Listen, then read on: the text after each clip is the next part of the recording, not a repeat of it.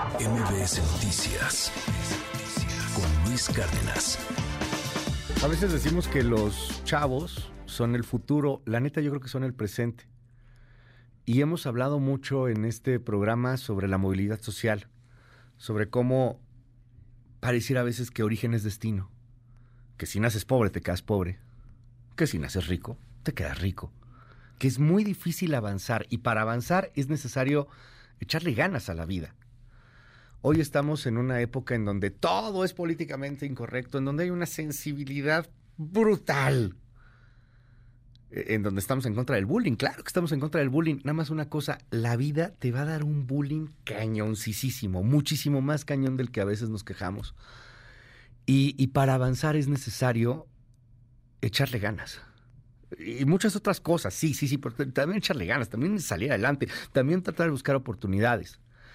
Hay una película que, que se estrena la siguiente semana, el próximo jueves 19 de octubre, y, y se llama, la película se llama Radical. Eh, he, visto mucho sobre la película, por desgracia, no he visto la película aún, aunque este, ya fue acá todo el equipo de la primera emisión a ver la película, ya me contaron, me hicieron un spoiler cañón. Y el día de hoy está Eugenio Derbez con nosotros para platicar de Radical, pero para platicar también de mucho de lo que representa eh, esta juventud y este echarle ganas y este salir adelante y este tratar de buscar el cómo sí en vez de clavarnos, como lo hacemos muchas veces en las noticias, en el cómo no. Eugenio Derbez, un honor. No tienes idea del gusto que me va a verte. ¿Cómo estás?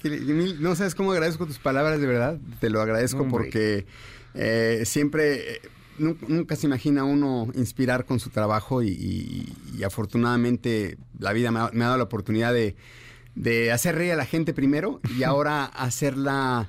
Pues todos, con esta película se van a reír, se van a entretener mucho, pero también mm, les va a tocar el corazón y los va a hacer pensar. Y, y sobre todo lo que acabas de decir es muy importante. Es una película de la cual sales inspirado, porque te das cuenta que, que a pesar que este grupo de niños, esa- esa- está basada en una historia real. Es un hecho real. Esto pasó. Pasó en el 2012 y, y es la historia de un maestro que a pesar de, de- de no tener nada, sin, sin recursos, en una escuela eh, rural de las mm, peores evaluadas a nivel nacional, eh, logra un cambio sin tener nada y con las peores eh, circunstancias en contra, eh, eh, con mucha violencia alrededor. Y en lugar de enfocarse en lo que acaba de decir, en, en por qué no, eh, por- yo nunca voy a salir adelante Sí, claro. porque las circunstancias, por el lugar en donde yo crecí, donde yo nací, se enfoca en cómo salir adelante y lo logra y está documentado y logra cambiarle la vida a todo un salón de un año a otro, nada más con pensar fuera de la caja. A, a veces parece que somos este como estos eh, cangrejos, ¿no? O sea, que, que- que alguien quiere salir y ah, te van arrastrando, y te van arrastrando, te van metiendo y, y que no salgas, no, quédate aquí, no, no, no avances, ¿para qué avanzas? Y, y le pasa mucho a este maestro, por Mucho. lo que entiendo. O sea, él trata de echarle la de ganas, trata de sacar adelante a sus alumnos, pero sus mismos compañeros maestros, el mismo director de la escuela lo baja. Claro, porque... Déjalos ahí, ¿no? ¿Para qué te le mueves? Y, y- y sobre todo porque nos vas a echar a perder. O sea, si, si, si tú brillas más que nosotros, nos vas a hacer quedar mal. ¿No? Entonces es como mejor todos en la, en la mediocridad. eh, así estamos parejos. No nos hagas quedar mal, no patees el avispero. Sí, claro. E- Y es muy triste. eh, a mí me, me gustaría que esta película mueva conciencias y haya gente que se le acerque a Sergio, porque Sergio sigue, al día de hoy, sigue trabajando a escondidas para meter su, su una fórmula que está probada, que está documentada, que ya se le dio una portada en Estados Unidos. Sergio el maestro. El, el maestro. El que tú el- interpretas. el- y el que yo interpreto. Y la niña, que también le dieron la portada en el 2012.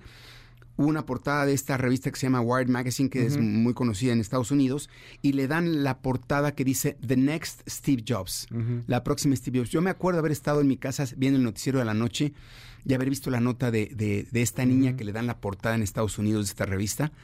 Wow. Y de eso trata la, la película, de esta historia y de cómo lograron salir adelante con nada.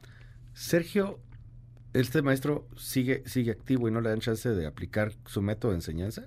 Sigue, sí, y sigue en la misma escuela. Y te voy a explicar por qué en la misma escuela. Después de que salió el artículo.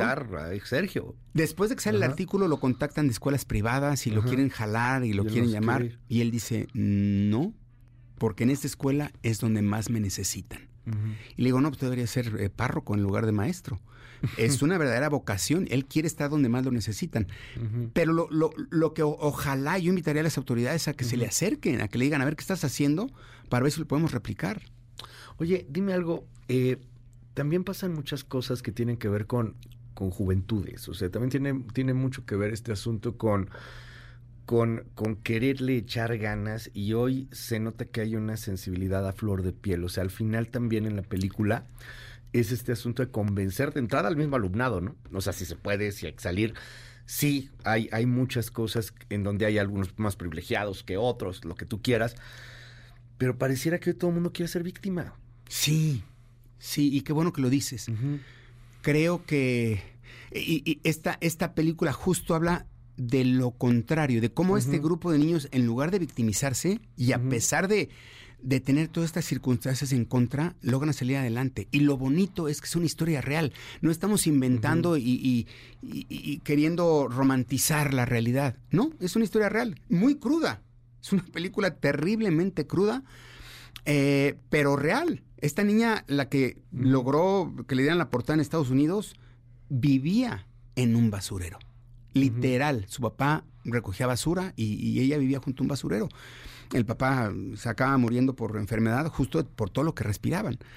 Entonces, puedes salir adelante aunque vengas de lo más bajo, eh, pero no, no victimizándote, no, no diciendo, no quejándote, claro. sino siendo poderoso, creyendo en ti y luchando, porque bien lo que decías, este, ahorita la sensibilidad es tan grande que ya... Está, flor de piel. A ver, te, han vapuleado, Eugenio. O sea, yo he visto esta cosa.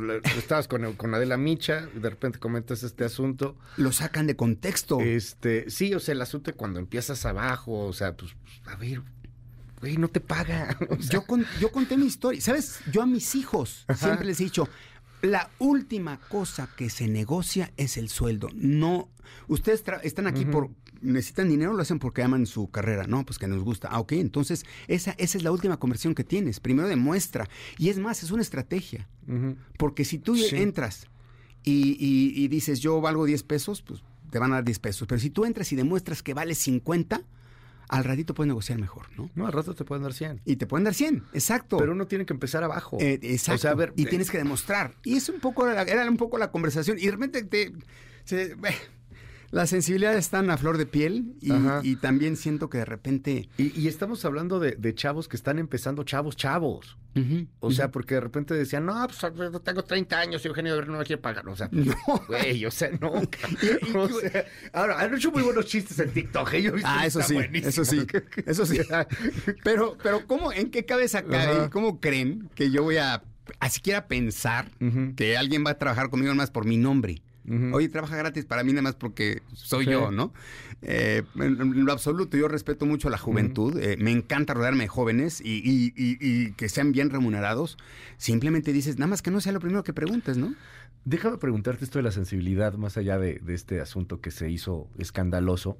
Y, siempre eh, lo he querido preguntar a personas como tú que hacen comedia. yo, yo, yo soy, leo muchas cosas y hay una novela de, Michael Holbeck que me, encanta, o Holbeck, mi francés es espantoso, eh, y la, novela eh, habla de cómo la sociedad se va haciendo más y más y más y más cerrada, pero lo primero que muere es la risa. Y de pronto los comediantes empiezan a ser delincuentes. Sí, o sea, es, una, novela increíble. O sea, de, pronto los comediantes... ¿Qué eso, no? Se llama La posibilidad de una isla y te habla de lo que pasa 200 años después en el mundo, ¿no? Este.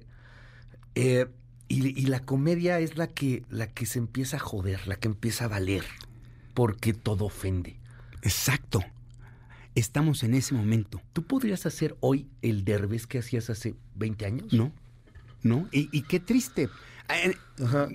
Te pregunto, ¿te reías? No, a ver, yo viví de eso, o sea, riéndome de, de, De acuerdo. muchas cosas, super cañón. Ahorita yo no podría hacer eso. Lo- la- las nuevas generaciones están perdiendo de cosas maravillosas porque no se saben reír. Y quiero aclarar una cosa, no quiere decir que yo apoye. Cuando tú cuentas un chiste, ¿cuántas veces no contaste tú un chiste de, ahí tienen un borrachito, que, o una monjita, o el... Y, y- y el chiste no reflejaba tu manera de pensar. Era un chiste. Es un chiste. Nada más estás contando un chiste. Ajá. Si el- resulta que el borrachito violaba a la monjita, no es que lo apoyaras, es un chiste. Y entonces la monjita ya luego llegó y le dijo, es un chiste, no estás apoyando esa manera de ser, no quiere decir que tu filosofía, no, es un simple y chiste. a alguien le puede gustar o no gustar, no pasa nada, ya. si no te gusta. No te gusta. Es más, yo a veces he dicho, eh, ojalá me dieran un follow todos los que no les gusta mi humor para yo poder hacer la comedia que yo quiero. Tú no sabes cuántas veces me, me guardo grandes chistes que se me ocurren porque ya me da miedo. Digo, no, ya para qué meto en bronca, se los cuento a mi, a mi grupo cercano y se acabó. La risa se está muriendo porque, porque ya a los comediantes nos, dan, no- nos sentimos criminales por contar un chiste. Pero se muere la risa y se muere la sociedad en muchas Sí. cosas.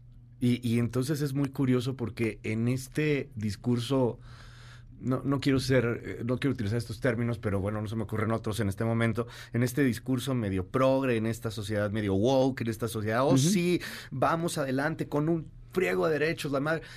A ver, acabas censurando todo. Todo. Acabas siendo totalitario. Acabas, acabas cerrando la boca a todo mundo, Sí. Eugenio. O sea, ¿qué, qué espanto, qué sociedad es Acabas esa? siendo lo mismo que criticas, de Sí, alguna manera. Y peor. Y peor. O sea, el- el- eras, eras el, el- libertario y ahora te conviertes en el inquisidor. Exacto, es- ya, ya, ya no hay libertad de, de expresión porque todo molesta, to- todo ya, y, ahorita que venía con esta película yo tenía pánico, vengo incluso siempre diciendo en mis entrevistas, vengo en son de paz, no Sí. es una agresión contra nadie, no vengo atacando, no venimos señalando, no venimos acusando, venimos nada más contando una historia para ver si se pueden cambiar eh, la, la manera de, de pensar y de educar, no solo en, en el país, sino en el mundo. Pero, pero tienes razón, o sea, la comedia verdaderamente se está muriendo. Eh, y, y- y- y yo siempre digo que vamos a acabar, ¿no? Eh, yendo ¿no? En, en Nueva York, en un sótano clandestino, en donde vas a tener que chistes.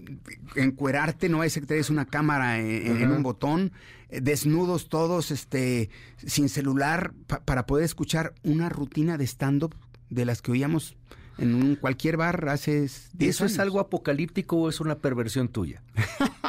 Eh, eh, yo creo que es algo apocalíptico. Seguro. Y este. O sea, es necesario encuerarnos en tu apocalipsis. Habrá que es que estar encuerado. Pues es para que no traiga celular ni nada escondido por ahí, no es nomás para, para poder disfrutar de una rutina de stand-up y que no peligre el comediante, ¿no? Que no Sí, claro. peligre este hombre que, que se está arriesgando, ¿no? En este sótano a contar un simple chiste de, de- de quizá de un borrachito, ¿no? Porque yo siempre le he dicho, yo, ya vamos a llegar al punto en el que ya un chiste, el típico chiste del borrachito, alguien te diga, mi papá es alcohólico y el alcoholismo es una Sí. enfermedad, ¿cómo te atreves? Cancelado, ¿no? Ojalá que estamos a punto de llegar a eso.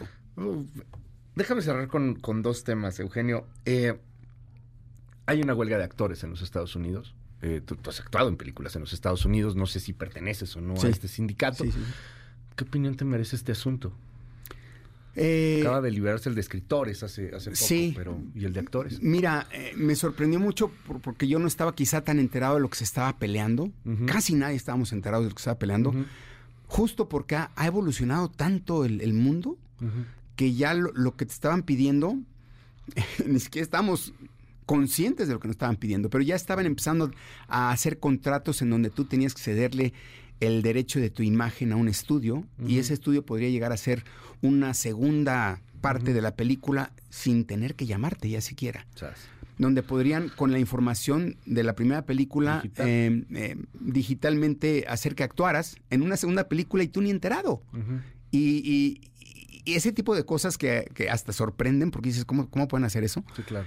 Eh, tecnológicamente, eh, l- es el tipo de cosas con las que se estaban luchando. Entonces, es así y otras más. Entonces, estoy totalmente de acuerdo. Ojalá se, se, se logre restringir, se logre limitar y se respeten los derechos tanto de los escritores como de los actores.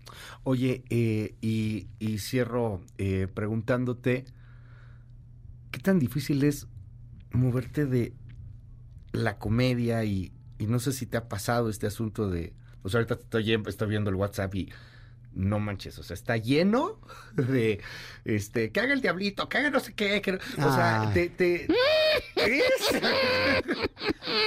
A ver, ¿te- ¿tenemos un audio del presidente?